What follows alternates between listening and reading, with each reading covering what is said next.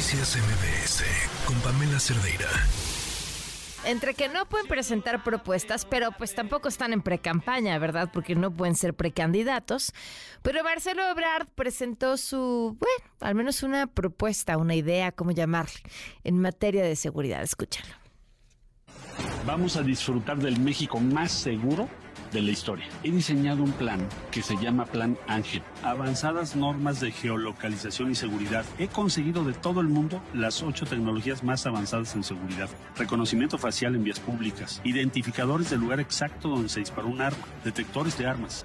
Reconocimiento morfológico de delincuentes por la forma de caminar rastreadores de marcación y seguimiento de vehículos, drones que marcan y siguen criminales, cámaras inteligentes en los elementos de la Guardia Nacional. Por primera vez todos los sistemas estarán conectados a la base de datos que operará con inteligencia artificial, por lo que no pueden ser corrompidas ni cometer errores humanos. En los últimos cinco años, viajando por todo el mundo, revisando qué tecnologías están funcionando y que han tenido éxito, he diseñado el Plan Ángel ya sé de dónde vamos a sacar los recursos y no nos va a costar un centavo adicional del presupuesto. Con el Plan Ángel vamos a disfrutar del México más seguro de la historia.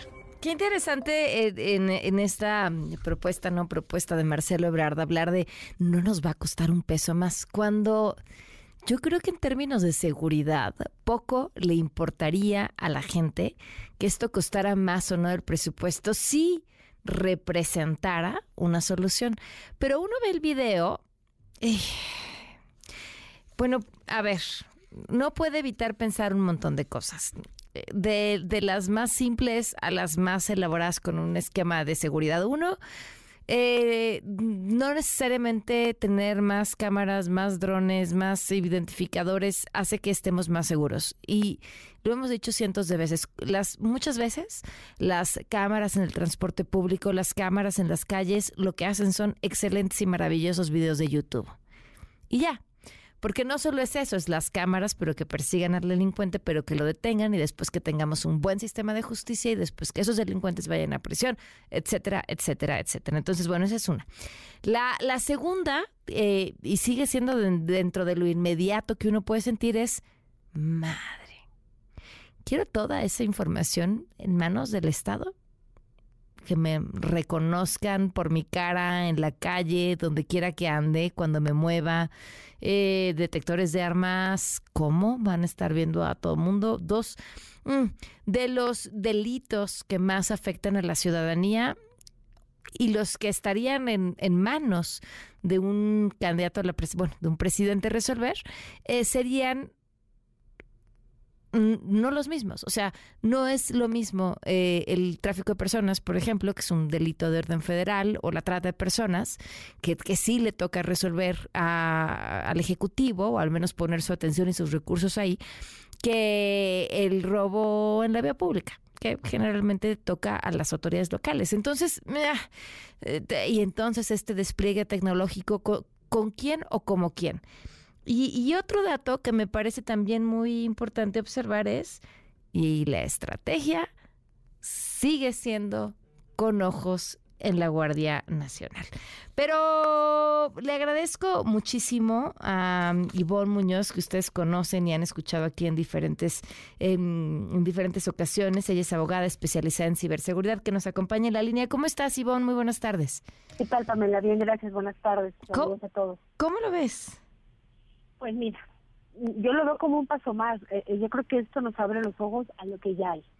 Justo eh, previo a estar contigo estaba yo haciendo lectura de la ley que regula el uso de tecnología para la seguridad pública del Distrito Federal y con eso te estoy diciendo mucho, del Distrito Federal. Es una ley del 2008 que justo establece toda esa estructura legal para poder hacer lo que Marcelo está proponiendo. Y si nos vamos al inicio de la ley, es una ley que obviamente se promulgó cuando Marcelo era jefe de gobierno. Entonces, pues si, si estamos hablando de un plan presidencial, federal y demás, obviamente es como escalar lo que ya se hizo en su momento en el Distrito Federal, ahora Ciudad de México, a nivel federal con mayor infraestructura, pero como tú bien lo dices, en manos de quién, en qué volumen, con qué capacitación y con qué riesgo al final del día para el ciudadano final, ¿no?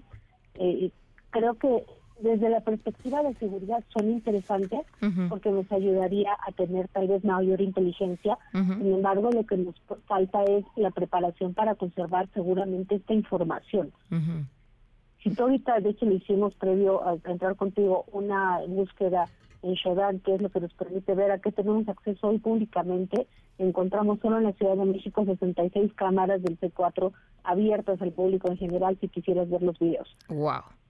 Imagínate si tenemos, eh, eh, sacamos las cuentas, son más de 2.600 municipios en el país, imagínate cámaras en 2.600 municipios con escasas medidas de seguridad, controles e inversión en seguridad, ¿qué va a pasar? Ah, ¿En manos de quién van a estar las imágenes de todos los demás? si se prevé que estas cámaras van a ser de alta tecnología para hacer reconocimiento facial, no son como las cámaras que ves bueno, eh, sí, la Secretaría de la Defensa fue hackeada, ¿no? Exactamente. Oye, pero a ver, eh, creo que la de las cámaras de seguridad es una discusión completamente aparte porque podríamos discutir sobre su eficacia. La misma delincuencia organizada tenía, históricamente hemos visto casos donde tienen ellos sus propias cámaras de seguridad, pero viene otra parte que es quizá, o que llama más la atención, esta parte del reconocimiento facial y es esto que le llaman reconocimiento morfológico del delincuente. ¿Qué es eso? Pues mira, el reconocimiento facial creo que lo hemos visto en demasiadas películas y que ya es real. Hay herramientas forenses que actualmente se utilizan, por ejemplo, en plazas comerciales. Si tú pagas una licencia de este tipo, las cámaras que están dentro de una plaza comercial hacen ese reconocimiento facial, lo cruzan contra base de datos para identificación de posibles delincuentes, solo que no lo sabemos. ¿no?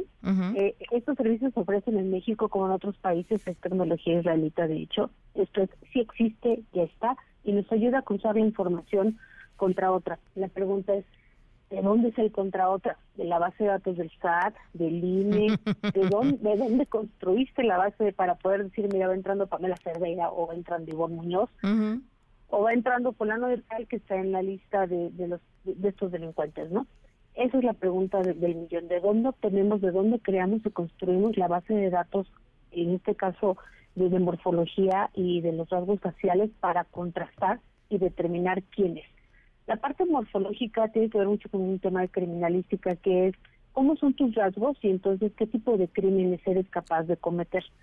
También tiene que ver con la forma de tu movimiento, porque tu movimiento tiene que ver con si vienes en una forma agresiva, preventiva, y entonces determinar nuevamente cruzado con inteligencia si esta persona es capaz o tiene la intención de, de, en el momento que accede a un lugar o va en la vía pública de cometer alguna acción ilícita. Pero pues está complejísimo, ¿no? ¿Qué tal que yo fui a una junta con un cliente, salgo enojada, vengo caminando Claro, y te detienen porque tu, tu, tu, cuerpo dice que estás a punto de cometer un delito. Exactamente, ¿no? Y entonces ese, sesgo es, es la parte de que viola la presunción de inocencia, sin, sin, vamos, hagamos un lado el tema de datos personales, viola el tema del, principio de presunción de inocencia, solo por la forma en la que camina. Oye, a ver, hay, hay este, este, esta vieja frase que dice que cuando uno termina cediendo privacidad a cambio de seguridad, termina por no obtener ninguna de las dos. Sí, sí, porque tiene que ver mucho en manos de quién, de quién se maneja este tema de la información, del manejo de la información y de la toma de la decisión al final del día, si no mal recuerdo, en sus ocho propuestas del Plan Ángel habla de inteligencia artificial, pero la inteligencia artificial se alimenta, se, se, construye con patrones alimentados. Entonces, ¿qué patrones voy a alimentar yo para tomar la decisión de si detengo o no detengo, si castigo, si sanciono, si proceso, si lastigo, si establezco un perímetro, ¿no?